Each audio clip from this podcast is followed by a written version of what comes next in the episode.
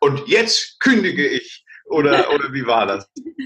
ja, die, als ich den gekündigt habe, das gab tatsächlich einen großen Knall, aber ähm, ja, es hatte sich bei mir so viel aufgestaut. Und ähm, ja, wie kam ich da raus? Also, gute Frage. Ich habe ähm, erst, also das, ich hatte ja, ähm, glaube ich, es waren sechs Jahre nach meinem Studienende ungefähr, ähm, und ich hatte das Gefühl, ich komme da halt nicht weiter und ich äh, irgendwie draußen zieht die Welt an mir vorbei und alles ist irgendwie so ähm, cooler und, und, und da draußen passieren total viele Dinge, so Blogs kommen und so und Social Networks und ich sitze da und mache irgendwie Kommentarfelder.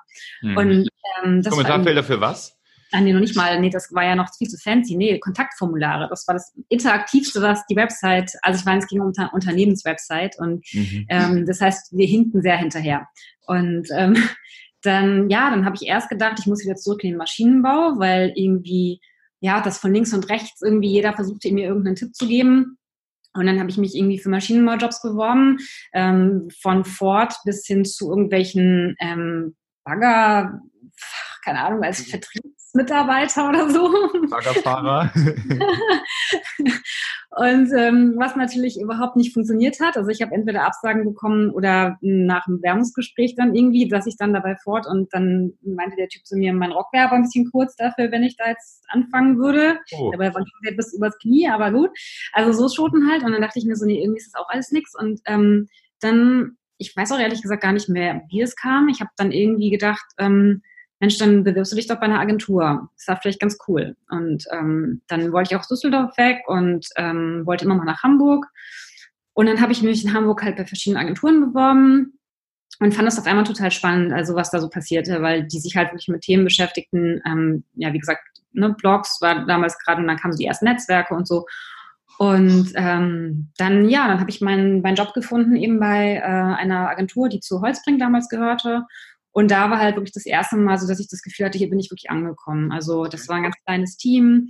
Ähm, ich hatte ähm, zwar eine Stellenbeschreibung, also ich wurde als CTO eingestellt, äh, Chief Technical Officer, wusste keine, äh, hatte keine Ahnung, was das ist, als ich da angefangen habe. Ich dachte so, äh, keine Ahnung, wird schon irgendwie passen. Also ähm, nee, und ich fand die Jungs nett und die Geschäftsführer und es hat auch ja, hat einfach gepasst. Und ähm, dann habe ich da ja sechs Monate so auf der freien Wiese haben wir halt wirklich ähm, Konzepte entwickelt und auch wirklich umgesetzt. Also ich habe dann auch noch programmiert und ähm, ja, konnte mich da halt so ausleben. Ne? Also alles, was ich, worauf ich Bock hatte, konnte ich halt machen. Und ähm, die Freiheiten hat man mir halt gelassen. Und das war halt für mich dann so auch, dass ich gesagt habe, okay, das ist jetzt echt so das, ähm, was mir richtig Spaß macht und ähm, wo ich, wo ich ähm, dann einfach auch in dem Bereich weiterbleiben möchte. Ist das ein Prozess, dass man das findet?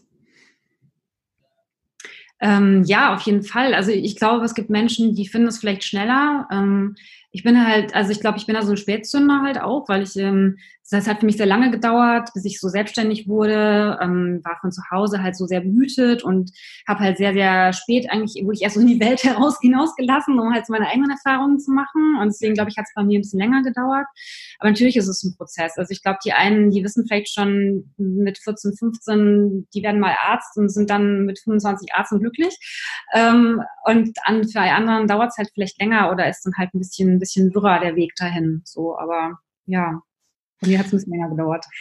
Das heißt, du hast, du kannst jedem Mut machen, der irgendwie gerade so rumwuselt und überhaupt keine Ahnung hat. Ähm, Ja, ja, ich finde halt auch immer, man muss halt auch weg von diesem, ich glaube, das gibt's heute auch, ich hoffe, es gibt's heute nicht mehr so. Früher hieß es ja dann immer bei mir noch irgendwie, ja, aber Kind, ne, denk dran, dass du keine Lücke im Lebenslauf hast und wie sieht denn das jetzt aus, Kind? Du hast doch irgendwie Maschinenbau studiert, jetzt hast du schon irgendwas in der IT gemacht, jetzt machst du wieder Maschinenbau, jetzt bleib doch mal bei irgendwas. Mhm. Und heute ist es ja, also ich weiß nicht, in meiner Welt zumindest, vielleicht ist es auch in anderen Unternehmen noch nicht so, aber äh, ich meine Wahrnehmung ist, dass es eigentlich heute dich ja eher spannend macht, wenn du auch mal so ein paar Irrungen und Wirrungen hast. Oder wenn du mal eine Lücke hast, na gut, dann steh doch einfach dazu. Also ich finde es ja auch nicht schlimm. Im Ende ähm, äh, es ist ja auch Quatsch, die aufzufüllen mit irgendwas, ähm, was du vielleicht gar nicht gemacht hast, einfach nur, dass sie nicht da ist. Ist ja viel spannender zu wissen, was hast du denn da eigentlich gemacht und warum war das so? Also. ja, ja. Ähm, hast du da Tipps? Weil ich glaube, die heutigen CEOs, die jetzt Lebensläufe durchlesen, die mhm. kommen ja noch aus der Generation oder viele zumindest. Die sagen ja, aha, Moment mal, also zwei Jahre Australien, der hat ja, der hat sich ja ein schönes Leben gemacht. Ähm, wie wie gehe ich da drauf ein? Wie gehe ich mit den heutigen etwas älteren und anders ausgedrückt der anderen Generation der heutigen CEOs richtig um? Meinst du jetzt als CEO mit dem Bewerber oder als Bewerber mit dem also, CEO? Genau, ich als Bewerber, der mir so. dann anhören muss, naja, also da sind ja einige Lücken drin. Ja, also einfach ganz offen damit umgehen und, und das eher als was Spannendes sehen. Also auch das Selbstbewusstsein haben, dass es halt so ist, das bin ich, das ist ein Teil von mir. Und wenn dann halt jemand sagt, genau deswegen bist du hier nicht richtig, ähm, dann nehme ich den anderen, der keine Lücke hört oder nicht in Australien war, ähm, dann glaube ich, ist dann für dich aber auch klar, dass es halt nicht der richtige Arbeitgeber ist. Dann wirst du halt auch keinen Spaß da haben. Also, ja. Mm, ja. Ähm, wie hast du deine Berufung gefunden? War das reines Ausprobieren oder bist du irgendwann mal so Attribute durchgegangen, hast gesagt, das mag ich, das mag ich nicht, das mag ich, das mag ich nicht? Nee, das war wirklich, nee, das war echt Zufall. Also ja, wie gesagt, das war, also es fing eigentlich dann wirklich erst an mit dem Job in Hamburg und ähm, ja, dann Agenturgründung und gut, dann hatte ich ja nochmal noch mal diesen kleinen Ausrutscher zwischendurch, wo ich dann nochmal ein bisschen, da hatte ich auch wieder so eine Phase, wo ich halt nicht so genau wusste, wo soll es eigentlich hingehen. Also ähm, es war wahrscheinlich auch wieder, dass ich an so einen Punkt gekommen bin, nach sechs Jahren dann, ähm, wo ähm, das war so die Zeit, da wurde halt Facebook gerade so populär und irgendwie mein Job wurde so ein bisschen hinfällig, weil alle nur noch Adventskalender haben wollten. und äh, wenn du dir dann was Fancyes ausgedacht hast, ähm, wo man dann hatte die API anbinden müssen und so, was dann ein bisschen teurer geworden wäre, hat immer jeder gesagt, nee, nee, wir machen Standards so, ne?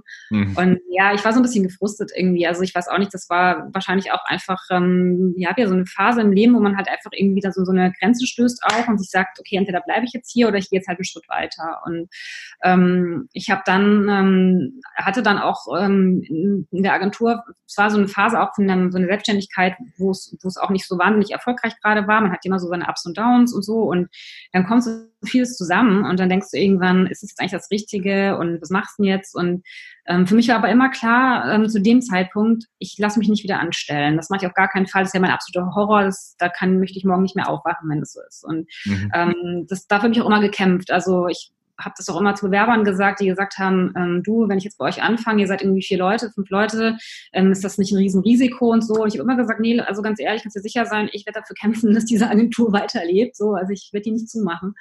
Ähm, ja, und dann ähm, habe ich ähm, gedacht, okay, ich muss jetzt hier irgendwie einen Cut ziehen.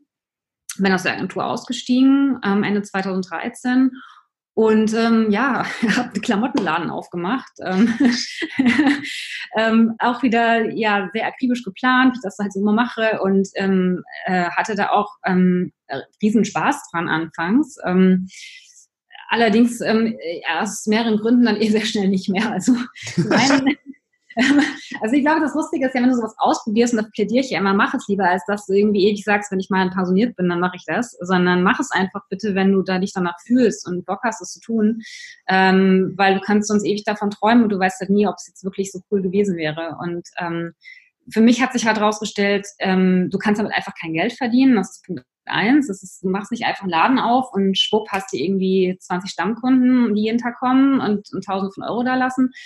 Ähm, Einzelhandel ist ein richtig, richtig übles Business. Ähm, das wurde mir dann sehr schnell bewusst. Ähm, dann bist du halt auch einfach nur oft ein dummer Verkäufer für deine Kunden, der war gefälligst die eine Größe rauszusuchen hat und das war's. Mhm. Ähm, und ich bin nicht dafür gemacht. Ähm, äh, also ich habe dann wirklich so meine Freiheit einfach weg. Also ich musste da jeden Morgen stehen um elf. Mhm. Ähm, ich musste da bis 19 Uhr stehen. Ich musste am Samstag arbeiten und irgendwann hast du so die Nase voll davon. Und ähm, wenn dann auch nichts bei rumkommt und du auch nicht, wie du es ja gewöhnt warst, Kunden akquirieren kannst, was ist zu tun? Du kannst ja vielleicht bei Facebook eine Anzeige schalten oder so, aber du kannst ja nicht rausrennen und die Leute da reinziehen. So. Mhm. ja, und das ähm, war dann halt irgendwie auch relativ klar, dass das, ähm, dass das jetzt nicht mein Lebenstraum ist und dass ich das jetzt nicht bis zum Ende meines Lebens machen werde. Lustig ist, ich habe heute ein Interview von dir gelesen, wo du genau das Gegenteil gesagt hast. Wo du gesagt hast, ja. ich habe mir überlegt, was könnte ich den Rest meines Lebens machen? Ja, und dann habe ich einen Klamottenladen aufgemacht. ja, das muss man aber sagen. Das ist halt wieder so typisch, wie halt, äh, ich will es ja nicht sagen, aber wie dann halt immer so Presse funktioniert. Ähm, das war halt, äh, also der, der, die Headline von dem Interview war schon vorgegeben. Also die war halt irgendwie, was möchte ich bis ans Ende meines Lebens machen? Und dann ist man auf mich zugekommen und dann habe ich gesagt, ja, können wir machen, machen wir ein Interview so. Und ähm, ich habe das so eigentlich gar nie gesagt. Nee, Aber also ja, ja lustig. macht ja so einen Laden nicht auf, um, ohne jetzt davon auszugehen, dass man das jetzt schon länger macht. Ne? Also es war jetzt nicht meine Intention, man investiert ja auch viel Geld und ähm, das ist jetzt nicht meine Intention gewesen, das sofort wieder zuzumachen, um Gottes Willen. Aber ähm, ja, ich hatte damals, ich weiß auch nicht, also ich glaube, das ist halt so, wie gesagt, probier halt einfach was aus und du wirst halt merken, ob es dir gefällt oder nicht. Und das, das war halt damals mein Ausprobieren. Mhm. Warst du dann pleite?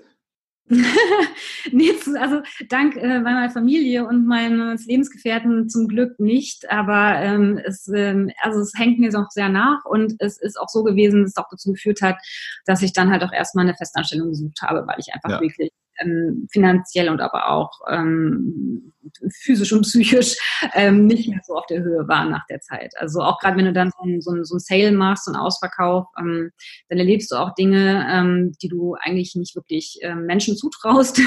Zum Beispiel?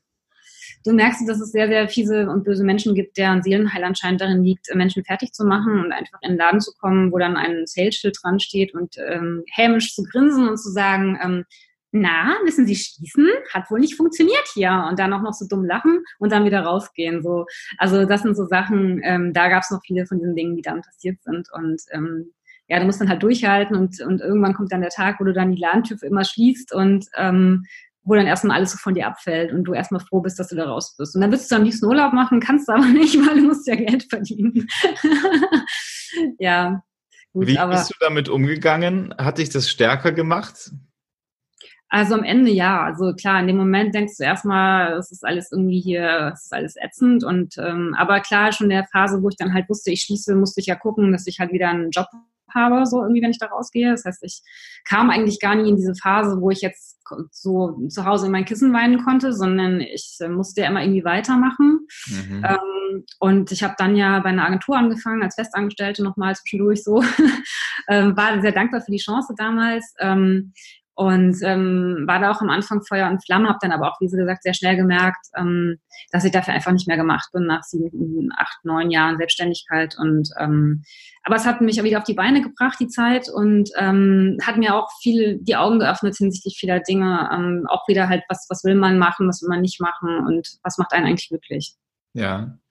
Und dein Verhältnis allgemein zum Menschen? Also ich meine, da kann man natürlich auch irgendwann schnell mal so eine euch zeige ich's Motivation entwickeln. Äh, und dem Volldepp, der in deinen Laden reinläuft, nur um dir zu zeigen, haha, du hast geschlossen, dem willst du ja eigentlich dann gleich zehnmal nochmal zeigen, du und ich habe mein eigenes Unternehmen, du Arsch, hast es bitte gesehen.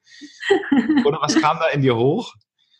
Äh, ja, das ist schon manchmal kommt das so in einem hoch. Ja, klar, also schon seit der Schulzeit. Also ähm, da war das auch, ich glaube, das, das hat auch so ein bisschen dann so meinen Lebensweg beeinflusst, ähm, dass ich Maschinenbau studiert habe, war sicherlich auch ähm, mit einem Grund, was mich motiviert hat, war halt, dass natürlich alle gesagt haben, wie kannst du denn als Frau Maschinenbau studieren? So und jetzt so, jetzt erst recht so, ja. Also das ist so eine Mentalität, die ich schon manchmal habe. Ähm, aber am Ende, ja, ich, ähm, man denkt dann halt, also man behält es dann lieber für sich. Also ich bin jetzt nicht jemand, der dann ähm, nachher nach draußen geht und sagt, so, siehst du, sondern es ist dann eher so im stillen Kämmerlein, dass man dann denkt, so, ja, hoffentlich haben die das und das jetzt mitgekriegt. ähm, wie bist denn du auf die Bühne gekommen? Weil du bist ja jetzt nicht nur erfolgreiche Unternehmerin und Experte für ähm, den digitalen Wandel, für die digitale Kommunikation, sondern du erzählst ja auch noch im deutschsprachigen Raum, ähm, wie es läuft. Wie kam das dazu? auch wieder irgendwie so Zufälle oder Netzwerk, Freunde, die einen irgendwie ähm, mal gefragt haben und ähm, kannst du nicht mal hier irgendwie oder möchtest du uns hier unterstützen und ähm, äh, ja, es war eigentlich immer so auch über, ja, eigentlich auch über mein Netzwerk und über meinen Job halt, dass es so kam. Mhm. Ja. Mhm. Ähm, was mich von Anfang an interessiert hat, weil du gesagt hast, in deiner Kindheit warst du eigentlich schüchtern, zurückhaltend, introvertiert. Was war denn der Turning Point, wo es bei dir so ein Puff Hallo, hier bin ich Moment gab? Ähm, das war, glaube ich, so, das fing so ein bisschen an, ähm, glaube ich, erst so, äh, als ich so 27 war, glaube ich. Ähm, ich habe sehr früh geheiratet, ähm, bin geschieden mittlerweile, schon sehr, sehr lange. Ich habe also nicht lange gehalten. Ähm, äh, also bin in einer ganz langen Beziehung jetzt, aber nicht verheiratet. Aber ähm, damals habe ich, ich hab Anfang 20 geheiratet, was man so macht. Und ähm, bin also wirklich von diesem behüteten Zuhause in eine sehr behütete Beziehung gekommen ähm, mit einem älteren Partner. Und ähm, als ich mich dann halt getrennt habe, was ich eben auch, äh, was ich damals initiiert habe und äh, was für mich als schon mal ein riesengroßer erster Sprung über meinen Schatten war und ein erster Sprung eigentlich auch raus aus dieser Komfortzone, ähm, was mich auch sehr viel Kraft gekostet hat, weil wenn man halt so behütet aufwächst und dann in so einer behüteten Beziehung ist, dann denkt man sich ja eigentlich, ähm, dann bleibt man auch. Ja. Aber ähm, nee, ich habe dann irgendwann gesagt, so, nee, bevor ich nachher irgendwie noch in 50 Jahren ähm, das gleiche, äh, also einfach das Gefühl habe, ich bin hier falsch, ne, dann mache ich lieber jetzt einen Schlussstrich. Und das war so der erste Moment eigentlich, wo ich angefangen habe, so ein bisschen mich zu emanzipieren von allem, was davor war und ähm, so meinen eigenen Weg zu gehen. Okay. Ähm, die Welt im Wandel. Wie gehst du selber damit um?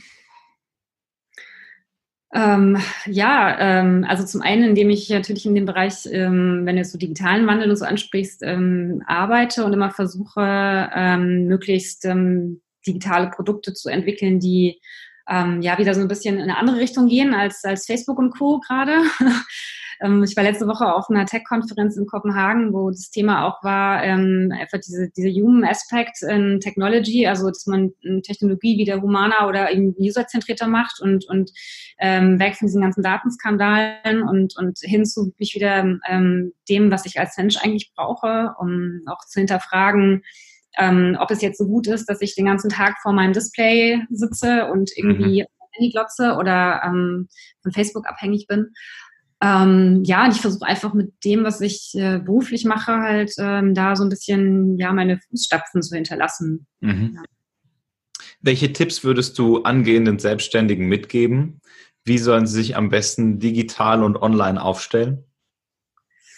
Ähm, das kommt ja ein bisschen darauf an, was du machst, in welchem Bereich du jetzt selbstständig bist. Ähm, also ich glaube, irgendwie eine digitale ähm, äh, Basis, also so eine Website, sollte man halt in jedem Business irgendwo haben. Ähm, die einen brauchen davon mehr, die anderen weniger. Es gibt Diskussion, ob ein Weinhändler noch eine Website braucht, ähm, wenn er keinen Wein online verkauft. Also es kommt immer so ein bisschen drauf an natürlich auch darauf an, wer deine Kunden sind, ob du, ähm, ob es für dich Sinn macht, ähm, Online-Marketing Marketing zu betreiben, Social Media ähm, oder ob du vielleicht einen YouTube-Kanal brauchst oder ähm, ich finde, es so generell kann man das gar nicht so sagen. Ähm, sehr darauf an, was du halt, was du halt machst und in welchem Bereich du unterwegs bist. Aber klar, jeder sollte natürlich schon irgendwo so ein bisschen digitales Know-how auch mitbringen. Allein schon um, was ich auch immer schlimm finde, also allein schon um nicht ähm, über, über den Tisch gezogen zu werden, oft auch. Ja. Weil du hast da leider da draußen natürlich auch Leute, die ähm, die halt sagen, sie verstehen digital und sie, sie können dich da bestens beraten, aber eigentlich ähm, nicht wirklich Ahnung haben. Und da wird sehr viel oft, sehr oft sehr viel Geld bezahlt für, für schlechte Beratungen oder schlechte Leistungen. Und das heißt, man sollte eigentlich schon sich sehr, so ein bisschen informieren und auch selber Dinge nutzen, mal Apps benutzen, Webseiten sich anschauen, um so ein Gefühl dafür zu bekommen, was ist gerade wichtig, was brauche ich eigentlich und was brauche ich nicht. Mhm. Das heißt, wir kommen irgendwo in Anführungszeichen ja nicht drum rum. Digital und online richtig aufgestellt zu sein, ist äh, heute eins der wichtigsten Dinge. Ähm, aber eben der richtige Umgang damit ist auch essentiell, oder? Ja, auf jeden Fall. Ja, also ja, klar. Ich finde, ja, wie gesagt, du weißt halt auch, ähm, hast du wahrscheinlich auch den, äh, den Film gesehen auf Netflix äh, über den Cambridge Analytica, ähm, über die Geschichte und ähm, das ist oft, wir machen uns einfach wenig Gedanken, ähm, der, der Datenskandal bei Facebook. Ah, ähm, ja. Wo, ja, und ähm, ich glaube, wir machen uns oft zu wenige Gedanken. Ähm, naja, wir in Deutschland vielleicht nicht. Wir sind ja schon immer sehr restriktiv und sehr auf Datenschutz bedacht und so. Ähm, das ist auf jeden Fall ein wichtiger Punkt, wenn wir, wenn wir Dinge benutzen, ähm, Apps benutzen, ähm, Webseiten benutzen, dass wir, dass wir schon immer auch überlegen, was, was mache ich eigentlich mit diesen Daten, wie viel gebe ich eigentlich preis von mir? Mhm. Ähm, oder wie oft benutze ich überhaupt irgendeine App und wofür benutze ich sie? Brauche ich sie eigentlich in meinem Leben oder mhm. sollte ich wieder was anderes machen stattdessen? Aber okay. ich nehme mich da selber gar nicht aus, weil ähm, ich bin auch äh, oft so, dass ich denke, ich bin dann auch oft abhängig hier von meiner, von meiner Apple Watch. Wenn die sagt, ne, du musst noch eine Runde um die Alster laufen, dann laufe ich eine Runde um die Alster. Also ich lerne da auch noch gerade. Okay. Ähm, um noch so als, als finale Frage ähm, den deutschen Markt aus deiner Sicht aufzuknacken, hast du das Gefühl, wir gehen in die richtige Richtung? Im Sinne des digitalen Wandels, im Sinne von New Work oder hängen wir da als Deutschland mega hinten dran? Ähm, also was das Thema digital anbelangt, generell finde ich, ähm, hängen wir schon sehr weit hinten an. Ähm, das fängt bei so Dingen an wie überhaupt der, dem Verständnis von digital, digital und auch der Umsetzung, ähm, allein schon aus politischer Sicht, finde ich, ist da einfach, passiert da viel zu wenig. Ähm, genauso wie wenn ich mir angucke, ähm, auch was gibt's denn da im Bereich ähm, von, von Startups, ähm, ist es halt oft einfach, du merkst halt einfach, das ist so dieses deutsche vorsichtige Vorgehen und Denken oft. Ähm, da sind einfach andere Länder uns voraus und die sind da offener. Ähm, ich bin sehr häufig in Dänemark, also in Kopenhagen, ähm, und da ist einfach, da weht ein ganz anderer Wind. Da ist es halt, ähm, wir, wir, wir fokussieren uns, glaube ich, zu oft einfach auf uns und auf Deutschland, weil unser Land halt relativ, relativ groß ist und viele User hat, während Dänemark da sehr viel offener denkt und sich bewusst ist, okay, wenn ich ein, ein Produkt launche, dann muss es auch und vor allen Dingen in anderen Ländern funktionieren und nicht nur auf meinem lokalen Markt. Und mhm. da können wir schon noch viel lernen und ähm, das sollten wir auch auf jeden Fall, ähm, um da ja den Anschluss nicht zu verlieren verlieren. Ähm, viele sagen ja, wir haben ihn schon verloren, aber ich glaube, da besteht schon noch Hoffnung. Ähm, nur ähm, es muss halt einfach mal, es muss halt einfach sich vieles ändern, noch gerade auf politischer Ebene. Mhm, mh. Und du bist dafür da. naja, so, also politisch nicht, aber ähm, äh, das wäre, glaube ich, nichts für mich. Aber ich bin auf jeden Fall dafür da, wenn es darum geht, ähm, sein eigenes digitales Produkt oder seinen digitalen Service ähm, zu verbessern ähm, und da neue Ideen einfach reinzubringen. Also ich versuche immer meine ähm, ich, will, ich bin halt niemand, der jetzt aus seiner Schublade irgendwelche Dinge rausholt für seine Kunden, sondern ähm, ich lasse mich auf jeden Kunden wieder neu ein und ähm, versuche immer wieder auch so ein bisschen was Neues mit einzubringen, neue Idee ähm, und einen neuen Spirit auch zu jedem Projekt, was ich mache. Wie erreiche ich dich am besten, wenn ich jetzt diesen Podcast angehört habe und mir gedacht habe, Chris Weyer, alter Schwede, ich brauche dich. Wie erreiche ich dich? Äh, ja, klassisch war halt LinkedIn oder Xing oder natürlich war meine Website ähm, chris-weier.de. Ähm, das sind so die klassischen Kanäle, über die Menschen mich äh, finden. Und Wenn wir dich mal persönlich hören wollen, also wir haben dich ja kennengelernt auf dem Rocketeer Festival in Augsburg. Mhm. Das war ein super, super geiler Vortrag. Okay. Äh, wann sprichst du das nächste Mal? Ähm, also es ist noch nichts geplant erstmal dieses Jahr mehr. Ähm, ich bin jetzt äh, nur noch auf einigen Konferenzen als Zuhörer unterwegs, aber erstmal ähm, jetzt, also gerade kann ich nicht sagen, wann ihr mich wieder wo hören könnt. Aber wenn ich jetzt nicht gleich irgendwie ähm, dich haben will, als kannst du mir bitte eine Website machen. Du, ich habe gehört, du machst doch dieses Online, dann, dann darf man dich ansprechen und, äh, und anschreiben. Auf jeden Fall, ja, auf jeden Fall sehr gerne. Okay, super. Es war mir eine Riesenfreude. Ähm, die Zeit ist wie im Flug vergangen. Ja, fand ich auch. Vielen Dank. Ich, ich habe es auch sehr genossen. Hat Spaß gemacht. Toller Lebenslauf, äh, voller Achterbahnfahrten durch die, äh, durch die digitale kommunikative Welt, über den äh, Klamottenstore bis hin zur eigenen, sehr, sehr erfolgreichen Agentur. Dankeschön. Chris Bayer. Danke. Und wenn dir der Podcast gefallen hat, dann äh, rate uns doch super gerne mit fünf Sternen. So können wir immer noch mehr Menschen erreichen, noch mehr Menschen inspirieren auf iTunes, Spotify, YouTube. Ich wünsche dir einen richtig tollen Tag, egal wo du das hörst, Flugzeug, Zug, Auto und äh, bis zum nächsten Mal. Tschüss!